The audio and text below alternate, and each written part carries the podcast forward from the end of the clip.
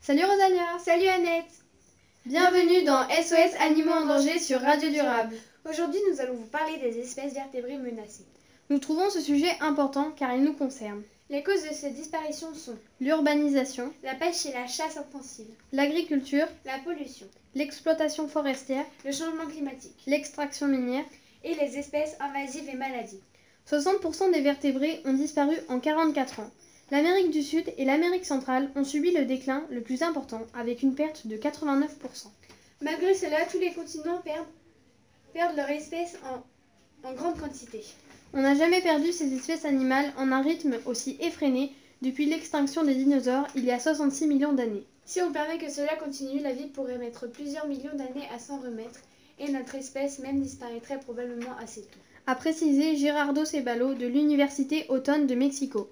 Une espèce dis- disparaît toutes les 13 minutes. Il y a 23 250 espèces en danger. Les animaux d'eau douce sont les plus touchés par, les é- par l'impact de l'activité humaine.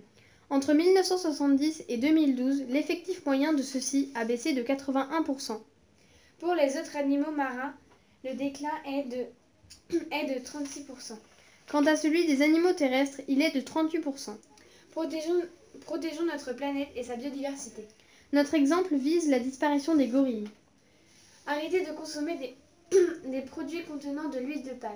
Sinon, vous contribuez à la destruction de l'habitat des gorilles en Amazonie. Merci de nous avoir écoutés. Au revoir et à bientôt sur Radio Durable.